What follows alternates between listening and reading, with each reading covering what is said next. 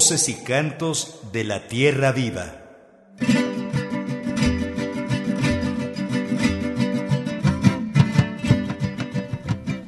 Buenos días, amigas y amigos de Voces y Cantos de la Tierra Viva.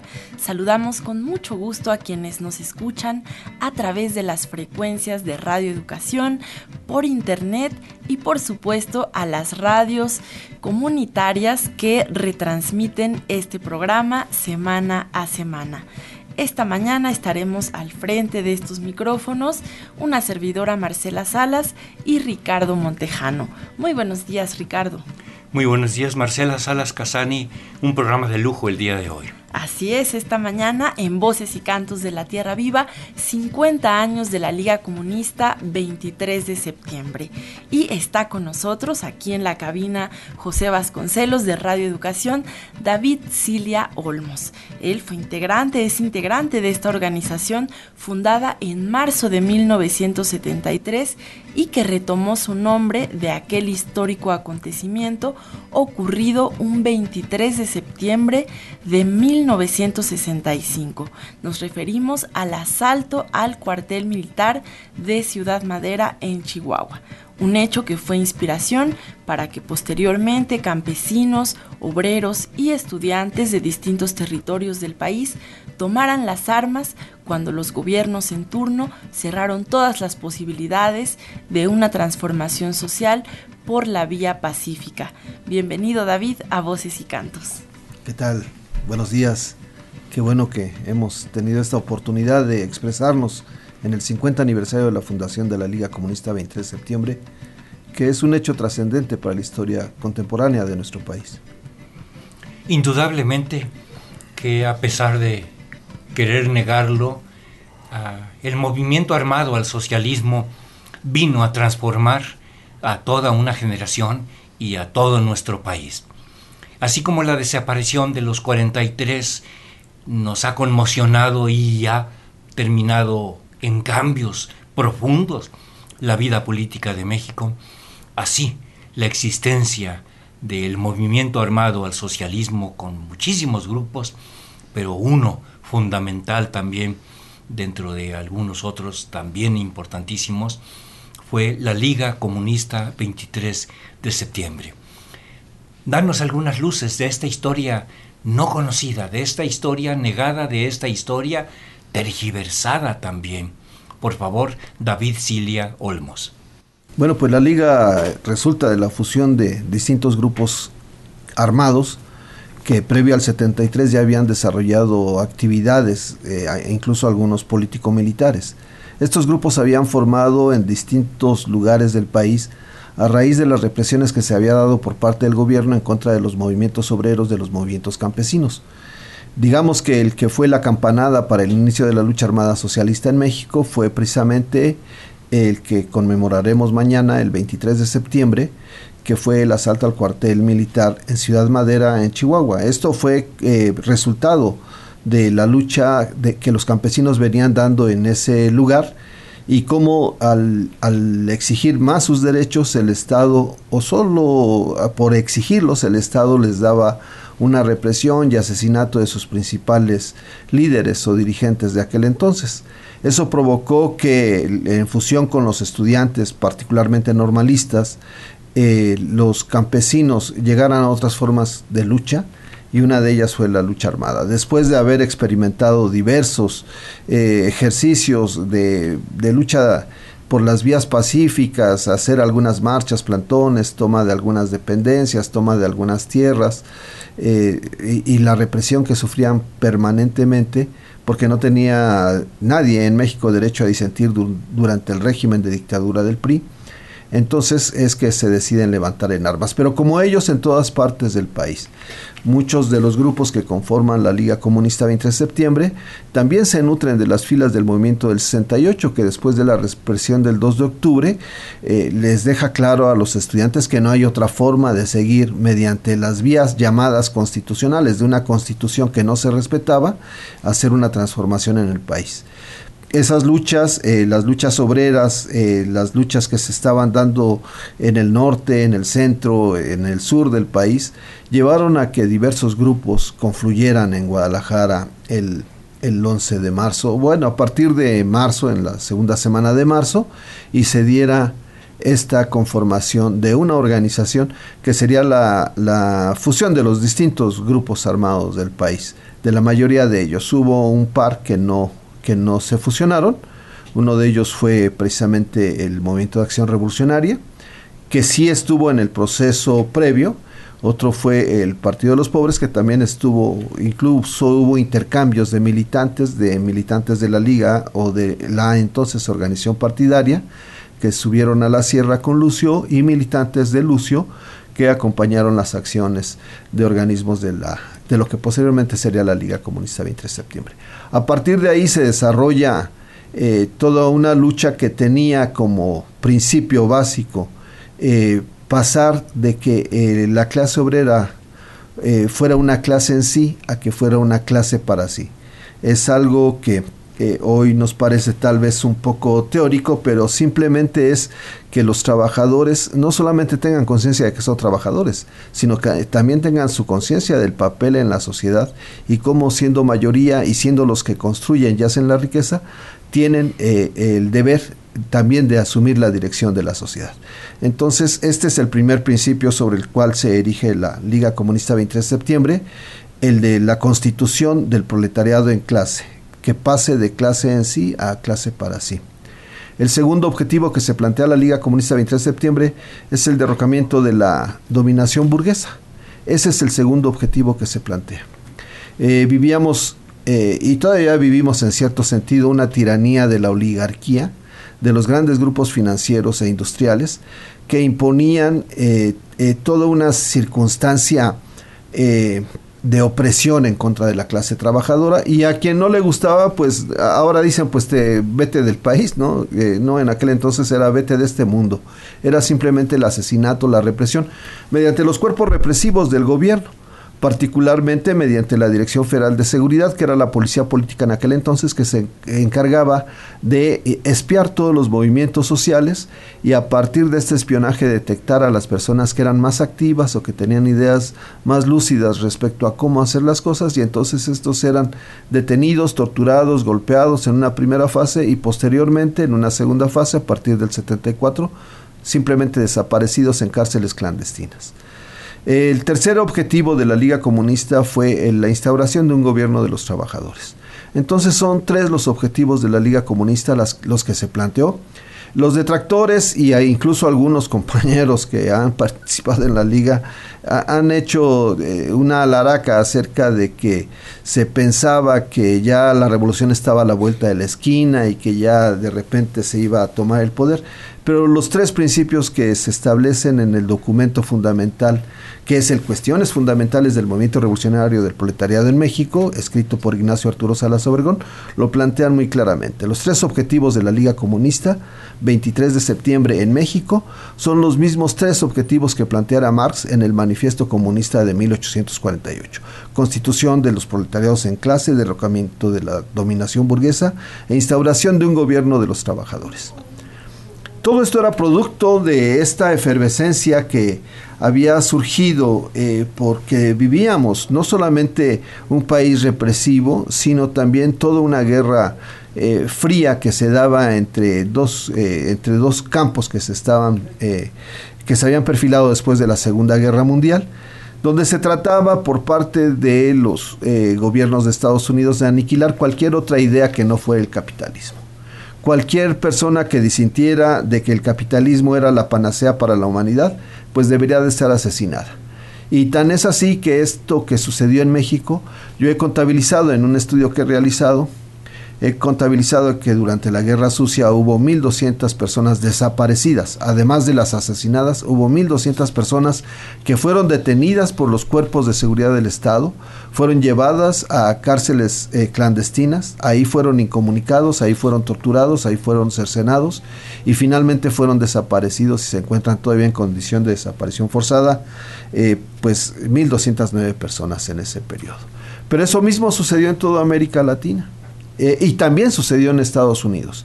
Estados Unidos, después de los ataques del 11 de septiembre, volvió a, sacar eh, su ley eh, de seguridad nacional en la que se puede desaparecer personas. En Estados Unidos es legal desaparecer personas. Esto que se considera un crimen de lesa humanidad ha sido legalizado en Estados Unidos y hay personas que no tienen ni derecho, ni sus familiares, ni el detenido a saber dónde se encuentra. Entonces todo esto es lo que nosotros denominamos guerra sucia. Este concepto de guerra sucia no necesariamente es similar ni parecido ni tiene una eh, ni pueden ser eh, igualados el término de guerra sucia con el de guerra de guerrillas. Lo que eh, los distintos organismos revolucionarios que se formaron junto con la liga antes o después también eh, lo que hacían era lo que en términos coloquiales se llama lucha guerrillera, así se conocía en los periódicos, así se conocía en los medios, pero en realidad pues era una lucha armada por el socialismo, la guerrilla es una forma de decirlo, pero eh, se buscaba una transformación revolucionaria de la sociedad. A partir no precisamente, y lo deja muy claro Ignacio Arturo Salas Obregón en sus documentos, a partir no precisamente de entender que la vía principal es la vía armada, sino entender que en este momento, en ese momento particularmente, la vía principal era la organización política del proletariado para transformar esas luchas que eran pequeñas y por reivindicaciones inmediatas en un gran movimiento social que nos llevara a la transformación de esta sociedad. Lamentablemente la mayoría de los compañeros fueron eh, masacrados, asesinados, están desaparecidos, tenemos una gran cantidad de personas desaparecidas y bueno, es parte de la historia de nuestro país y eso no lo podemos ni ocultar nosotros ni el ni la nación puede dejar de verlo. Somos parte de esta historia y gracias también a eso es que tenemos hoy otra otro tipo de otro tipo de organización política. No decimos tenemos lo que buscamos, no, aún no, pero sí hemos avanzado en el sentido de que hemos derrotado al autoritarismo del PRI gobierno. Estamos esta mañana en Voces y Cantos de la Tierra Viva con un invitado de lujo aquí en la cabina, David Cilia Olmos. Él es integrante de la Liga Comunista 23 de septiembre, que está a solo un día de conmemorar su 50 aniversario. Vamos a continuar con esta entrevista después de escuchar una pieza musical.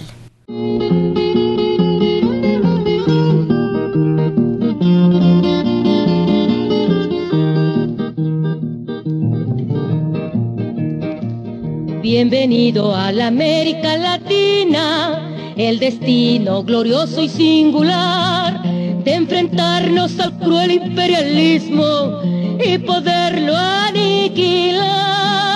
No queremos ser colonia de los yanquis, rechazamos su voraz dominación. En América Latina proclamamos la autodeterminación a las armas, a las armas compañeros, las guerrillas populares vienen ya. Y a lo largo de nuestras cordilleras se oye un son de libertad. A las armas, a las armas compañeros, las guerrillas populares vienen ya. Y a lo largo de nuestras cordilleras se oye un son de libertad. Dictadores y gorilas son lo mismo, instrumentos del Pentágono y su ley. Pero América Latina se levanta contra el tigre de papel. En América Latina tiene cita el imperialismo artero y agresor. Tiene cita con la muerte y con el alma de aquel gran libertador armas, a las armas compañeros, las guerrillas populares vienen ya y a lo largo de nuestras cordilleras se oye un son de libertad. A las armas, a las armas compañeros, las guerrillas populares vienen ya y a lo largo de nuestras cordilleras se oye un son de libertad.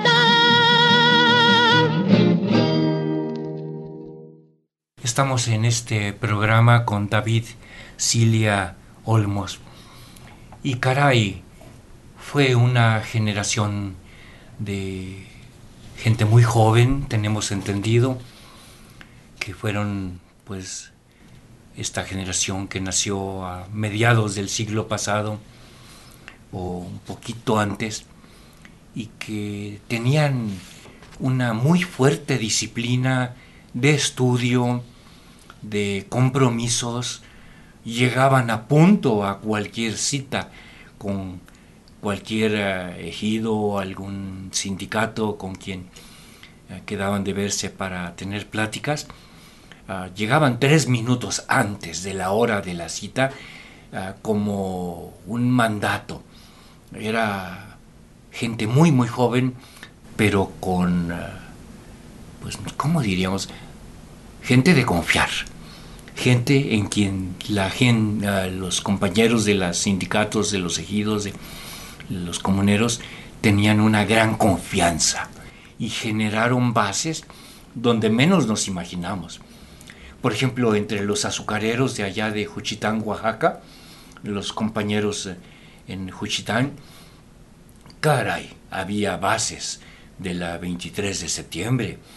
En el sindicato de Monterrey, de la fundidora de fierro y acero de Monterrey, era un bastión grande de obreros que formaban parte de la Liga Comunista 23 de septiembre.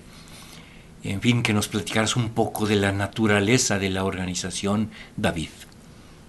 Bueno, pues eh, eh, la Liga Comunista 23 de septiembre sí podemos decir que es una de las organizaciones, tal vez la organización más avanzada en el terreno del combate contra el Estado. Y eso se demuestra en un hecho, hay una frase que dice, eh, el Estado toma en serio a los que lo toman en serio. Y el combate de la Liga Comunista 23 de septiembre contra el gobierno era un combate en serio, en donde todos sabíamos que lo que se nos iba era, en el mejor de los casos, la vida y en el peor de los casos, la, la desaparición forzada. Es decir, una muerte permanente durante todos los días mientras estuvieras detenido. Entonces, eh, hay una distinta forma de organización que yo he podido constatar este, cuando analizo, cuando veo cómo funcionaban, incluso cómo funcionábamos en otras organizaciones previas a nuestra incorporación a la liga. Cuando, das cuando llegas a la liga dices, ah, caramba, estábamos completamente equivocados. En este tema que menciona eh, eh, Ricardo de la, de la puntualidad, por ejemplo, eh, se podía dar el caso que si tú ponías una cita en un lugar, en una determinada esquina a determinada hora, pudiera ser que ni siquiera te vieras en ese lugar a esa hora con esa persona, sino precisamente en la investigación que se hacía antes de llegar al lugar para ver que no estuviera en estos términos que estábamos quemado, es decir, que ya estuviera por ahí la policía vigilando, eh, te encontrabas en ese rondeo a los otros compañeros y ya, incluso si en algún momento hubieran sabido en dónde era y a qué hora era, no nos iban a encontrar porque ya nos habíamos encontrado nosotros en ese, en ese azaroso trabajo de estar investigando el territorio. Entonces era una organización que se tomaba en serio la lucha contra el gobierno. Por supuesto el gobierno la tomaba muy en serio porque fue la organización contra la que más dedicó esfuerzos para destruirla. Eh, uno de sus esfuerzos fue la formación de la Brigada Blanca, de la Brigada Especial, eh, que, en donde confluía el Estado Mayor Presidencial, que afortunadamente en este sexenio ya fue disuelto, el Estado Mayor Presidencial junto con las demás corporaciones eh, policíacas, particularmente la Dirección Federal de Seguridad, de la Secretaría de Gobernación. Entonces, toda esta actividad la realizaban compañeros que uno podría hoy imaginarse pues eran eh, superhéroes o eran rambos y no, eran jóvenes que estaban estudiando, habían estado estudiando, habían tomado una conciencia de clase y habían decidido, más allá de los aspavientos, habían decidido incorporarse a esta pesada y delicada labor que es la transformación de una sociedad. Ellos lo asumieron como tal, como un reto, y pues en eso tenían dos opciones, ser brillantes o no hacerlo, y entonces fueron muy brillantes. Cuando nosotros hoy leemos a Oseas en el Cuestiones, nos damos cuenta de que, bueno, ese análisis que hacía Oseas eh, no, era, este, no era cualquier análisis, había estado estudiando, eh, dedicándose a ver toda esta parte de la historia contemporánea, la historia actual en aquel entonces, para deducir de esta historia las estrategias y las tácticas que deberían de seguirse. Y eso no fue limitado o sea, o sea, una gran cantidad de, compañeros, David Jiménez Sarmiento, eh, bueno, pues son innumerables los compañeros que ahora ya no nos acompañan, pero este, que tenían una participación brillante. Tal vez las últimas aportaciones teóricas que pudieron publicarse en el Madera son las que elaborara Miguel Ángel Barraza García de Durango y el compañero Jesús Manuel eh, Arana Murillo de, Hermosillo Sonora, quienes desarrollaron para aquel entonces, en el 80, ya la concepción de que México estaba en una fase imperialista y donde hablaban de todo esto que hoy vemos como formación social económica mexicana, donde los grandes monopolios, el poder del, del capital financiero está sobre todas las cosas. Ellos en 1980 lo plantearon con toda claridad y ahora si lo vemos, eh, si hacemos un análisis breve, sucinto de lo que está pasando en el país, en el terreno de la economía y la concentración de capital, vemos que era absolutamente cierto y lo hacían con los elementos este, teóricos y de información disponibles en aquel entonces. Eh, y no solamente en el terreno teórico, sino también en el, en el terreno de eh, la propaganda. la Liga fue uno de los precursores de la izquierda en México, en el sentido de que, por ejemplo, en aquel entonces, ¿quién consideraba las lenguas indígenas como algo importante de su haber, de su labor política? Se trataba al contrario de en español ir a echarse el choro a las comunidades. Si ustedes analizan o si alguien analiza algunos números de la liga, algunos volantes, sobre todo del trabajo que se hacía en el Valle del Yaqui y en el Valle del Mayo en Sonora, encontrarán que alguna de la propaganda de la liga pero siempre había una parte de esto, era, era escrita en lengua mayo, en lengua yaqui, porque se dirigía precisamente a las personas, a los trabajadores del campo que hablaban esta lengua. Entonces también en ese sentido es la Liga Comunista precursor eh, de, varios, eh, eh, de, este uso de las lenguas indígenas o de esta comunicación bicultural en el sentido de que el otro, digo, el otro, tú hablas español, pero el otro habla su propio idioma. Este país es un país multicultural.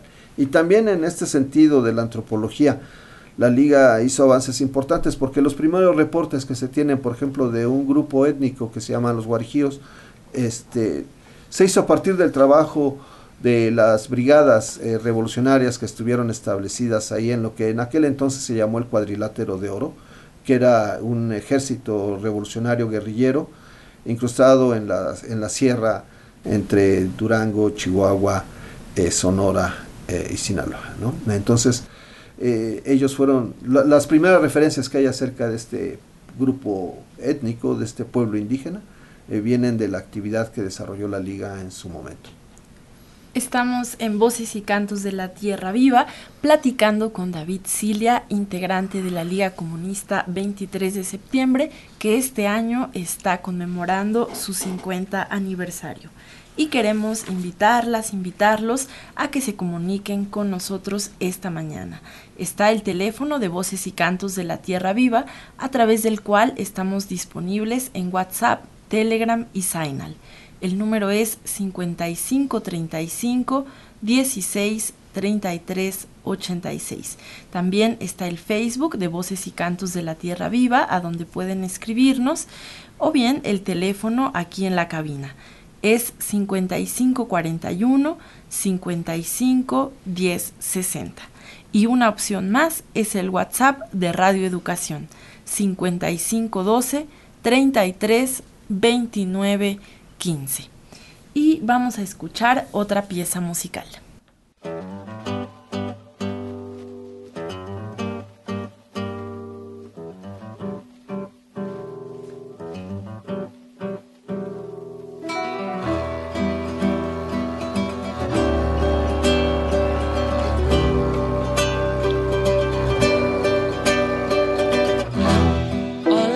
Se estremeció dentro de lo que soy. Una guitarra en la mano, una mujer su fervor, una cerveza, un machete, una mirada de amor, un viento de multitudes que sigilosas buscan un cantor un viento de los humildes que me hacen ver lo que ahora soy.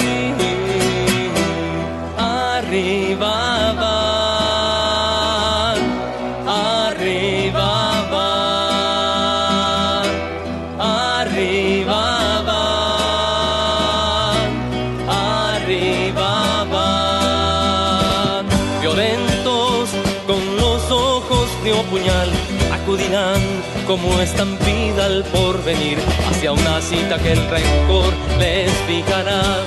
Repetiremos la consigna de vivir, lo que requiere conservar la dignidad. Acudirán como estampida al porvenir y aquel instante de ave fénix se abrirá por tanta sangre nuestra tierra gritará lo que requiere conservar la dignidad.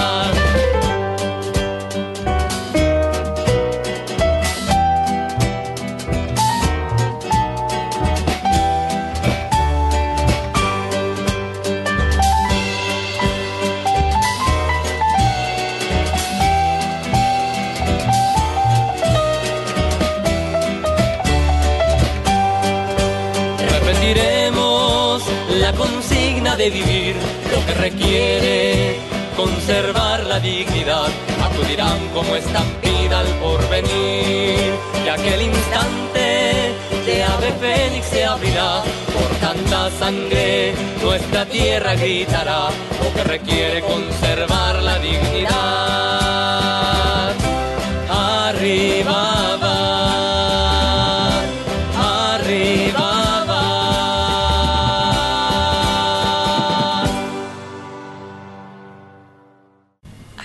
de escuchar la pieza Multitud de los Nacos y tenemos algunos mensajes y llamadas. Una de ellas de Alberto Mejía Aguilera preguntando ah, qué es lo que pasó con la Liga Comunista 23 de septiembre. Ah, ¿Falló en algo la liga? ¿Qué pasó? David Cilia Olmos es lo que pregunta Alberto Mejía. Y también tenemos un mensaje de Víctor Manuel a través del WhatsApp de Radio Educación. Nos dice, buenos días, voces y cantos de la Tierra Viva, bien por la lucha de la Liga 23 de septiembre. Buenas horas para todos. Y también Ernesto Guerrero nos dice, es increíble cómo los gobiernos aprovechan la inocencia y desconocimiento del resto de la sociedad para hacernos creer que los integrantes de la Liga 23 de septiembre eran rateros, asesinos, saqueadores, cuando en realidad eran personas inconformes y el gobierno ratero, saqueador, asesino, vendepatrias y más delitos ocultos. Por eso es bueno buscar buenos comunicadores. Saludos y un abrazo al invitado y también a través del WhatsApp de Voces y Cantos nos dicen buenos días apreciables compañeros para agradecer la fineza de sus atenciones al difundir nuestra actividad. El día de hoy, 22 de septiembre, tendremos una movilización de la fuente de las ocho regiones al Zócalo Capitalino. Esto con motivo del 13 aniversario del desplazamiento forzado interno de San Juan Copala en Oaxaca. Y bien, ah, ¿qué pasó con la liga? Manda a preguntar Alberto Mejía. Bueno, eh, desde su fundación, incluso algunos dicen que desde antes de su fundación, la liga fue aniquilada por el Estado. Este, esa es la versión que cada semana se publicaba en los periódicos, en todos los titulares. Cayó la liga, eh, la liga fue abatida, ya acabamos con todos los guerrilleros y como si fuera una película de terror, aunque el terror lo imponían ellos con sus secuestros, sus torturas, su desaparición, como si fuera una eh, película de terror, una vez que ya había muerto y enterrado la liga, al, a la siguiente semana volvió a aparecer el periódico Madera, volvió a aparecer la actividad de la liga, volvían a aparecer pintas de la liga y en todo el país se seguía difundiendo la propaganda revolucionaria. Entonces me imagino que debe haber sido para los eh, represores, para los perpetradores de estos crímenes de Estado, bastante terrible decir ya, ya acabamos con ella y continuaba. Entonces esto ha llevado a varias imprecisiones. Por otro lado, del lado de las personas que cayeron detenidas, algunos de ellos, eh, por la, digo, el, suplicio que, sufrieran, que sufrían todos era enorme, algunos de ellos decidieron pasarse del lado del Estado y a partir de que decidieron pasarse su, del lado del Estado y declararon su arrepentimiento, su constricción y fueron, como en todo este síndrome del arrepentido o el síndrome del neoconverso, pues fueron los peores enemigos de las pociones de la liga y se encargaron de denostarla. Por supuesto, la historia entonces que conocemos en México es la historia de estos denostadores que han hecho acerca de la liga. Porque a quién les iba a dar voz el Estado mexicano, los medios de comunicación corruptos que siguen siendo corruptos hasta la médula, a quién les iba a dar voz para que expresaran qué pasaba con la liga, sino a los detractores, a los que decían que la liga ya había naufragado, que la liga había muerto a sus propias contradicciones, que entre ellos habían matado, que los de la liga son los que habían desaparecido a sus compañeros. Esas son las voces que escuchamos nosotros.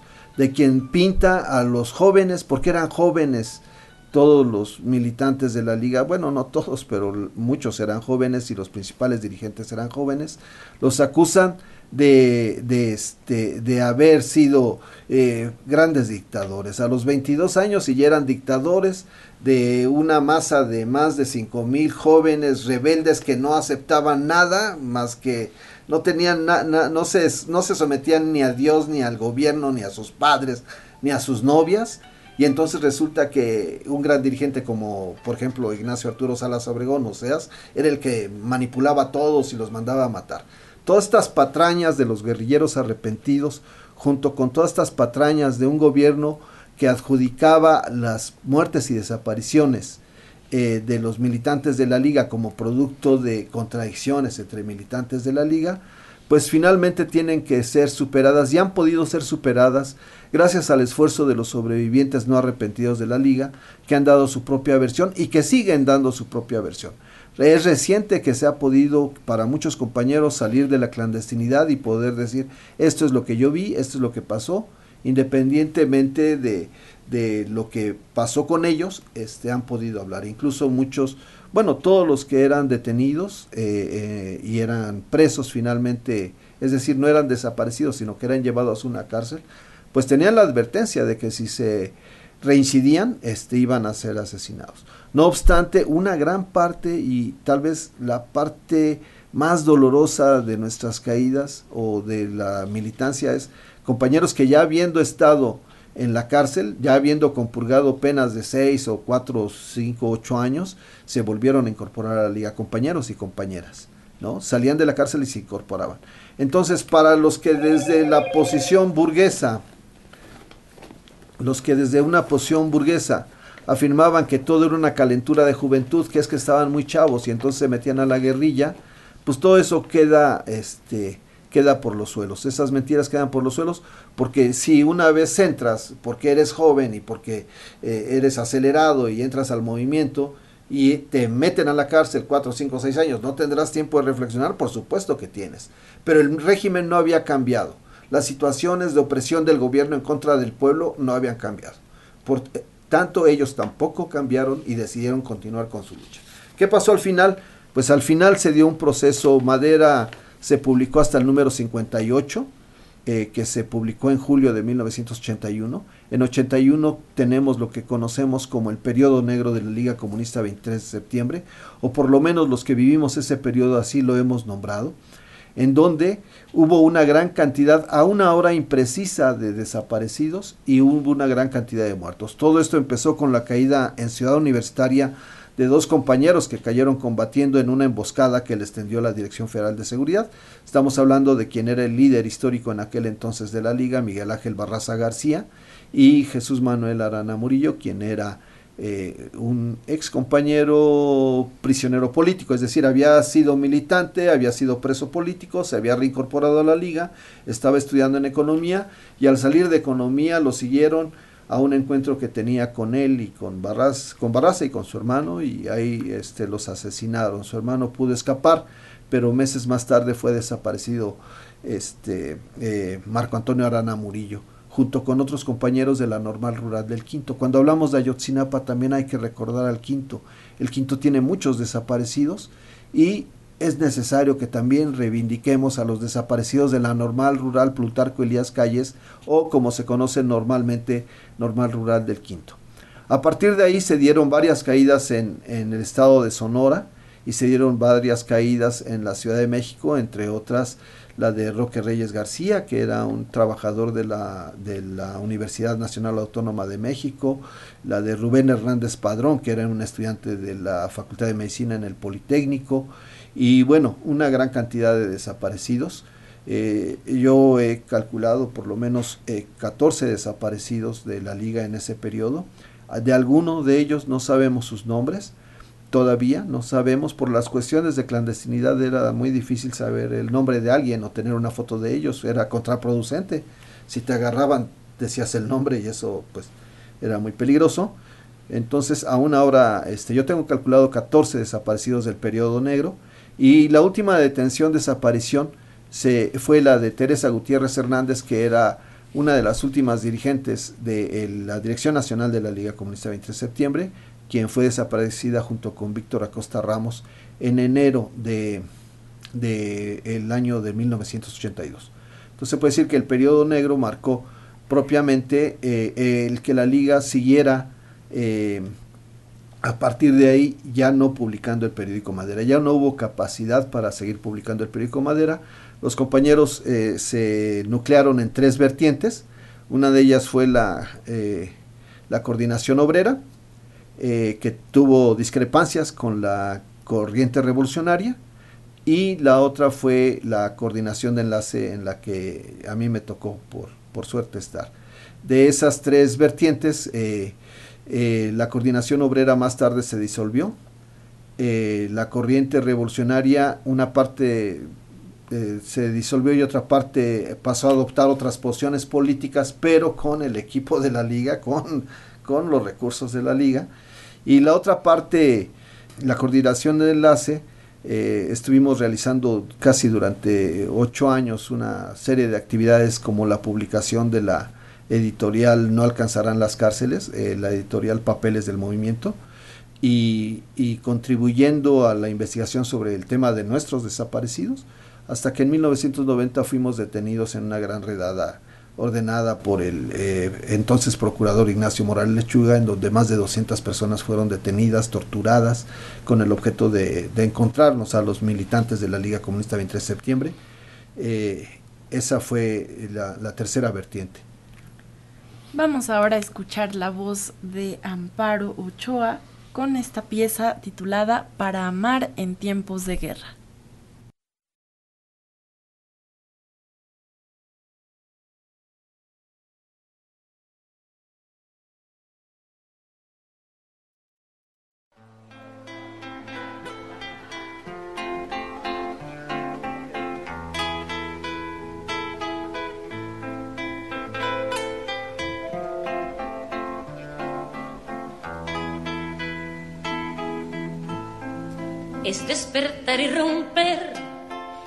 Bozal y las cadenas. Es conjugar y sentir el verbo amar sin fronteras. Es conseguir que la luna nos dé su pan y su beso. Cuando libremos la tierra del que encarcela los sueños. Es escribir en el libro del pueblo con sangre y fuego los nombres de los anónimos, forjadores de esta siembra.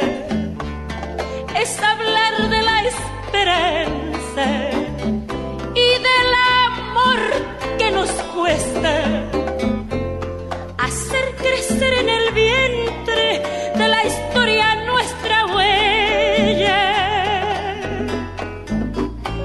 Es la razón, el lenguaje del hombre y su libertad, que aunque tenga que matar, el amor, el amor es su objetivo, que el corazón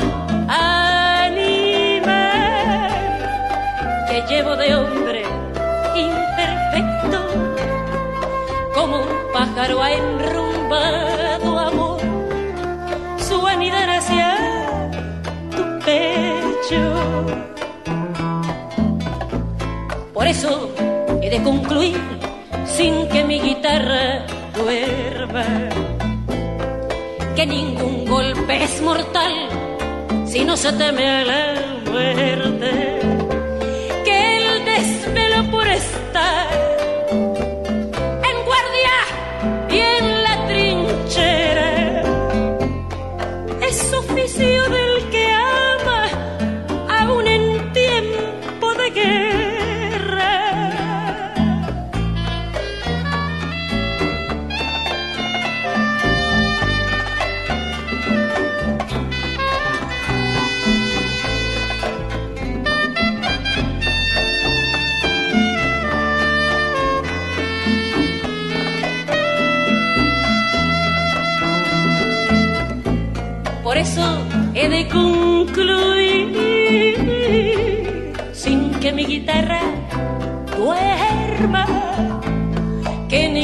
golpe es mortal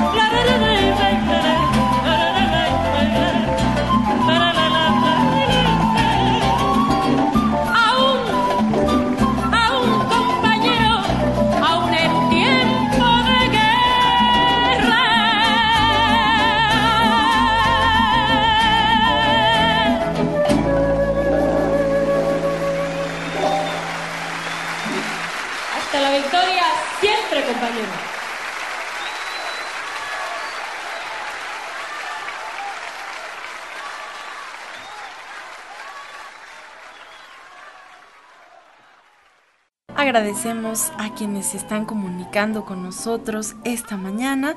Eva nos dice, buen día, gracias por mantener la memoria. También Sabina Paz, saludos al programa. Gracias por recalcar que la Liga fue una organización política revolucionaria con principios socialistas bien claros y anclada en las demandas del pueblo trabajador, no un grupúsculo de salteadores y revoltosos. Sin embargo, aún estamos muy lejos de los objetivos y hay que seguir. Qué bonita música para iniciar la lucha de cada día.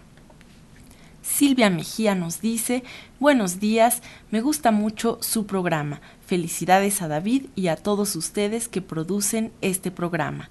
Saluda también a Ricardo Montejano y nos dice, todos sus programas son muy interesantes. También Carlos Núñez felicita al invitado. Nos dice, son temas que los jóvenes deben conocer para que sepan lo que deseábamos cambiar. Hoy lo platicamos en el CCH Oriente y tenemos dos invitaciones que queremos compartir. Una de ellas es una presentación de libros a cargo de David Cilia, también precisamente aquí en la estación. Esta actividad ha sido coordinada uh, con difusión cultural de Radio Educación. David, ¿qué se va a presentar el día de hoy a las 6 de la tarde en Radio Educación? Entrada libre, decimos desde ahorita.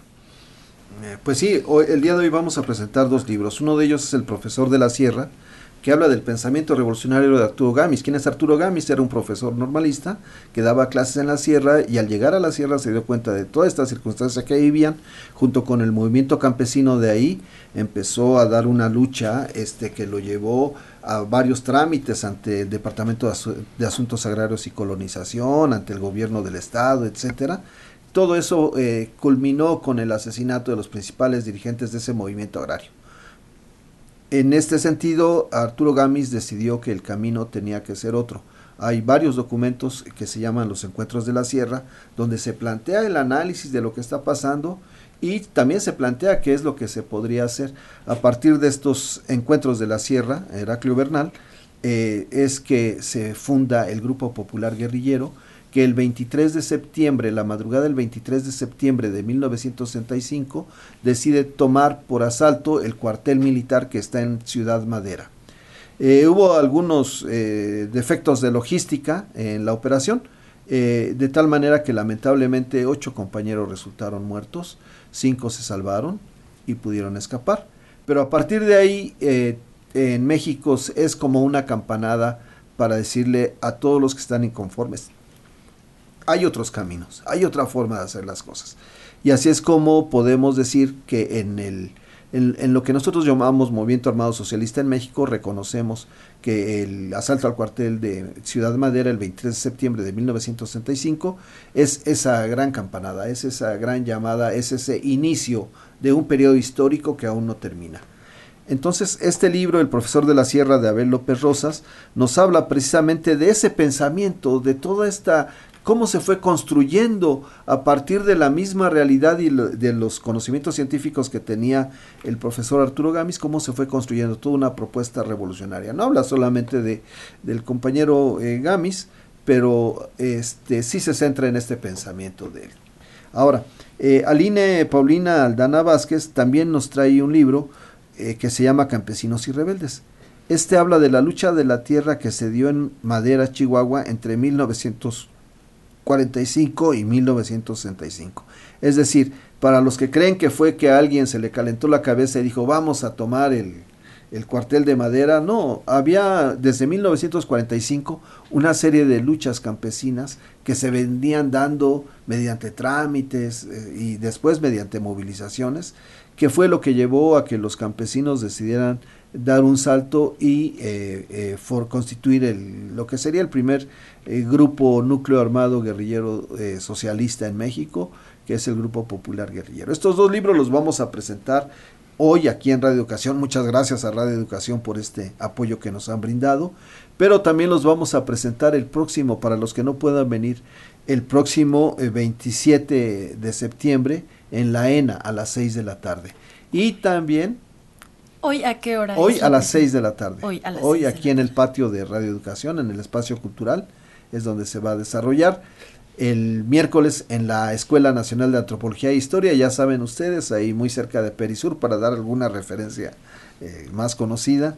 Y el, el próximo domingo a la una, en un espacio que se llama Chinampulques, en Xochimilco, también vamos a presentar estos dos libros. En esta ocasión va a ser más bien una plática sobre el movimiento armado guerrillero en México, en Xochimilco a la una de la tarde. Eh, de esta manera nosotros estamos conmemorando o contribuyendo junto con muchas, muchos esfuerzos que están dando a nivel nacional para recordar y recuperar la memoria de nuestros compañeros caídos el 23 de septiembre de 1965. Excelente. Y también, Ricardo, eh, a partir de mañana estás produciendo una nueva serie, La Noche que no acaba. Platícanos, por favor. Sí, como parte de los festejos del centésimo aniversario de Radio Educación, nos estamos adelantando un poco para festejarlo. Estamos por terminar el año y fuimos eh, audaces al presentar un proyecto que se llama la noche que no acaba, que es precisamente estas experiencias de los diferentes grupos armados al socialismo, en su lucha al socialismo, que pues han sido reprimidos, sobrevivientes de la Guerra Sucia, Asociación Civil, a cargo del compañero Enrique Telles, junto con nuestro invitado el día de hoy, David Cilia, que forma parte del equipo de trabajo de los premios Carlos Montemayor. Mm, estuvimos consensuando con ellos para pues atrevernos a esta aventura de transmitir lo que no se ha transmitido. Estas experiencias y hay que saludarlo. Son tiempos de también muchos avances. A los detractores de la 4T les decimos, sí, hay que ser críticos. Nosotros somos críticos, hacemos lo que siempre hemos hecho, señalamos errores, pero también necesitamos señalar aciertos. Y en esta administración nosotros encontramos un clima en donde precisamente se puede estar hablando como estamos hablando el día de hoy. Yo me recuerdo en 1982 que llegué a Radio Educación, los grupos que venían a denunciar desmanes del ejército en sus comunidades no podían decirlo con sus letras correctas. Decían miembros vestidos de verde olivo, decían. Llegaron a la comunidad y hicieron ta, ta, ta, ta. Ni siquiera el nombre se podía decir.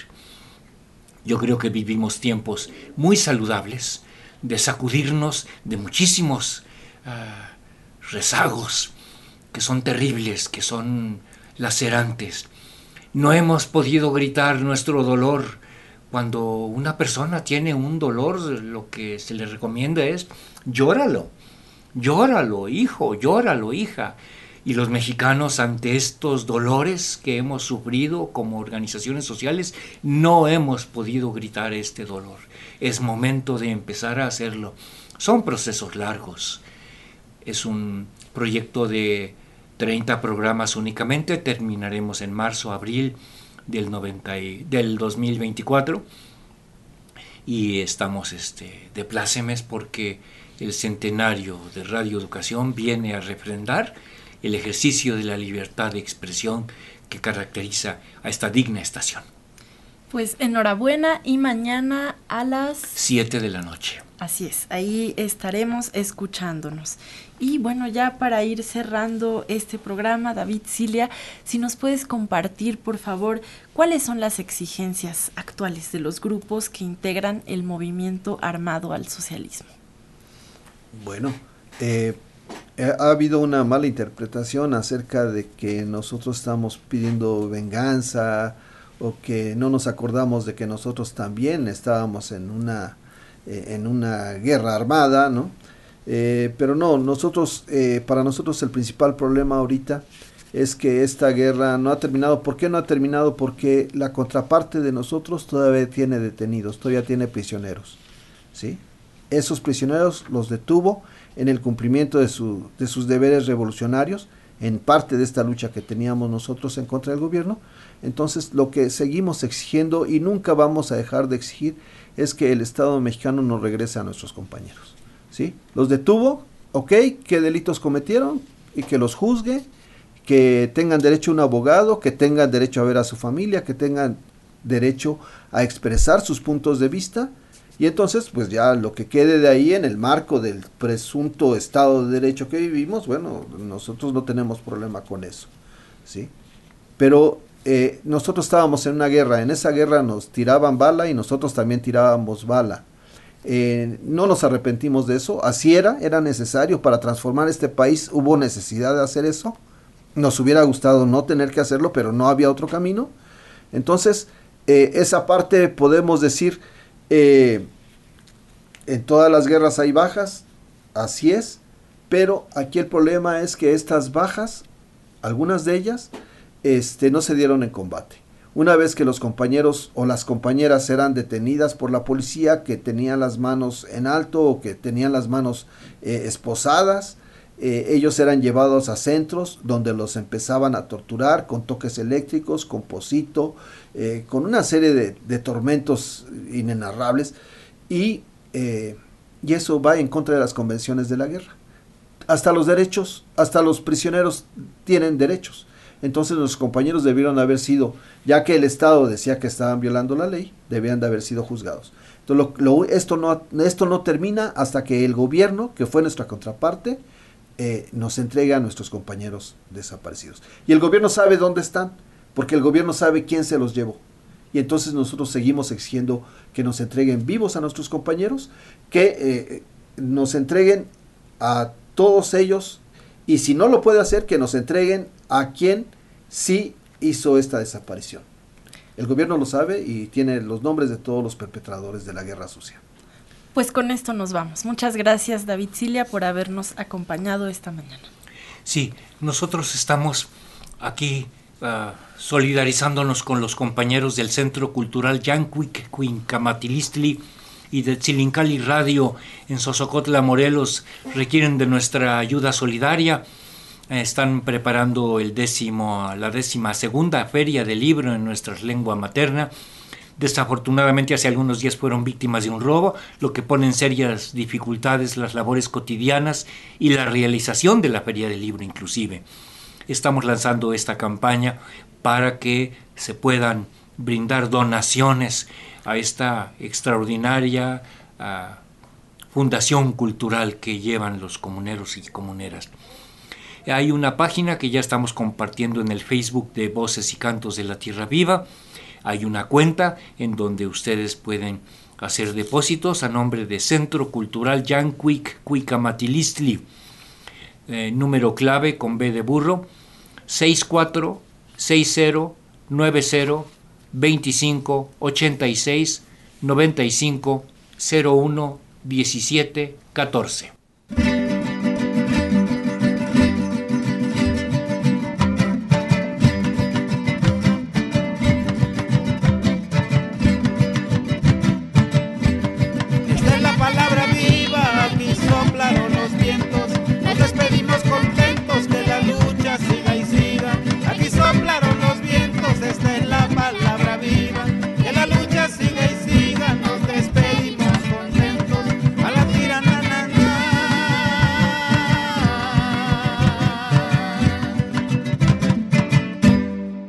Voces y cantos de la tierra viva. En los controles técnicos Ramiro Romero y Cudberto Garcés. En investigación Jaime Quintana Guerrero. En la coordinación de la serie Ricardo Montejano. A cargo del guion y la producción Guadalupe Pastrana. Y en la conducción una servidora Marcela Salas y Ricardo Montejano. Y también Analía Herrera Gobea, que el día de hoy hizo la producción en vivo.